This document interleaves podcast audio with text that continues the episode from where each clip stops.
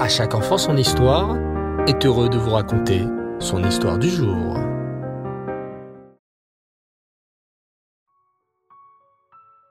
Bonsoir les enfants, Shavuatov, content de vous retrouver, et j'espère que vous avez passé un bon Shabbat. Baruch Hashem. Ce soir, je vais te raconter une superbe histoire. Écoute le mariage du Baal Shem Tov, et tu verras que sa future femme a tout gagné en étant pleine de Emouna en Hachem. Jeune, le Baal Shem Tov, Rabbi Israël ben Eliezer, devint maître d'école non loin de la ville de Brody. On ne savait rien sur lui. Mais comme les écoliers apprenaient avec joie et application la Torah depuis qu'il était là, les parents se mirent à l'apprécier et à l'estimer beaucoup. Il se fit une réputation d'homme très sage. Les gens vinrent même lui demander conseil. Quand deux personnes avaient un différend, elles venaient voir le jeune maître d'école afin qu'il tranche. Son jugement était si juste que les deux parties, le perdant et le gagnant, s'en retournaient pleinement satisfaites. Un jour, Rabbi Ephraim, qui habitait la ville de Brody, se trouva en procès avec un habitant du village où travaillait le Baal Shem Tov. Il proposa à son adversaire de soumettre leur affaire au jugement du tribunal rabbinique, le Beddin de la ville. Mais ce dernier lui parla de la grande sagesse et de la parfaite justice du jeune maître, et il arriva à convaincre Rabbi Ephraim d'aller le consulter avec lui. Quand Rabbi Ephraim entra dans la petite chambre du Baal Shem Tov, il eut un choc.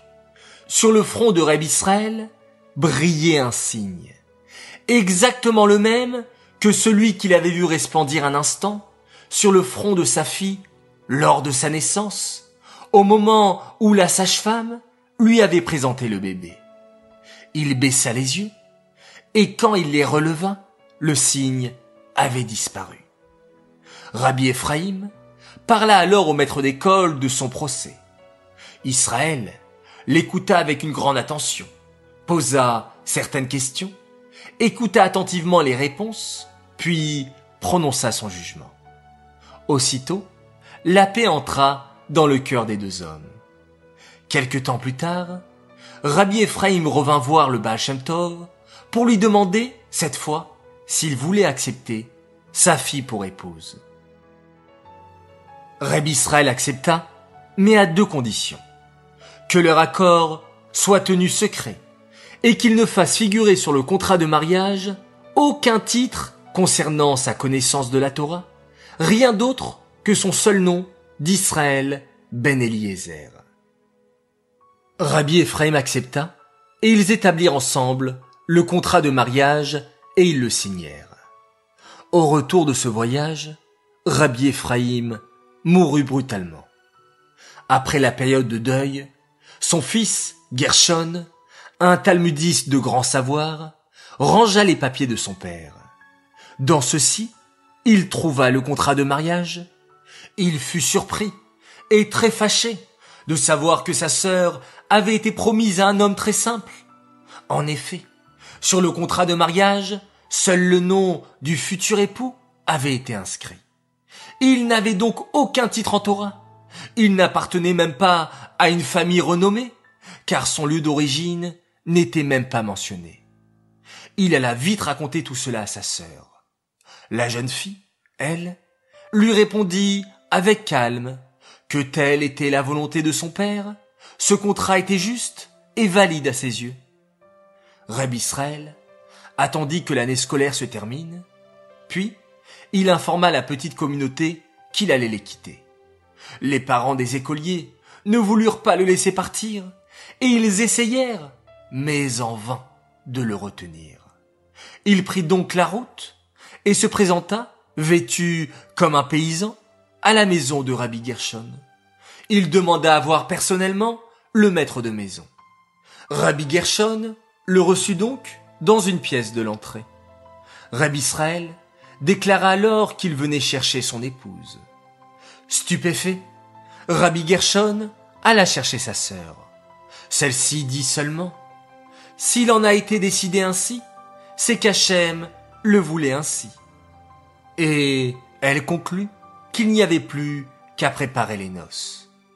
Avant de passer sous la roupa, le Baal Shem parla à sa fiancée. Il lui dévoila son secret. Il était un tzaddik caché. Il ne lui cacha pas qu'ils auraient de dures épreuves et de grandes misères. Il lui fit promettre de ne jamais le trahir en racontant qui il était vraiment. La jeune femme lui répondit simplement que tout était bien ainsi. Après le mariage, jour après jour, Rabbi Gershon essaya d'enseigner la Torah à son ignorant de beau-frère, mais il n'arriva même pas à lui apprendre un seul mot. Il finit par dire à sa sœur, Ton mari me fait honte. Sépare-toi de lui. Mais si tu ne veux pas, je vais t'acheter des chevaux, une voiture, et tu n'auras qu'à t'en aller avec lui, où tu voudras.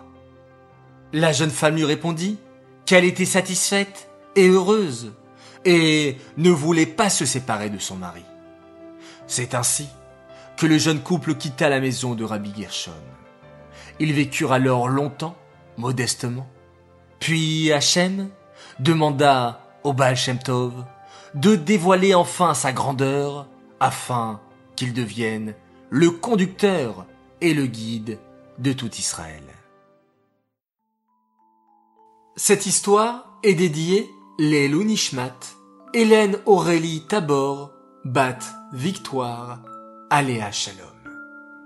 Voilà les enfants, je vous dis Laila Tov, très bonne nuit, Shavuatov, très très belle semaine, qu'Akadosh Baoru nous apporte que des joies et de belles nouvelles. On se quitte en faisant un magnifique schéma Israël.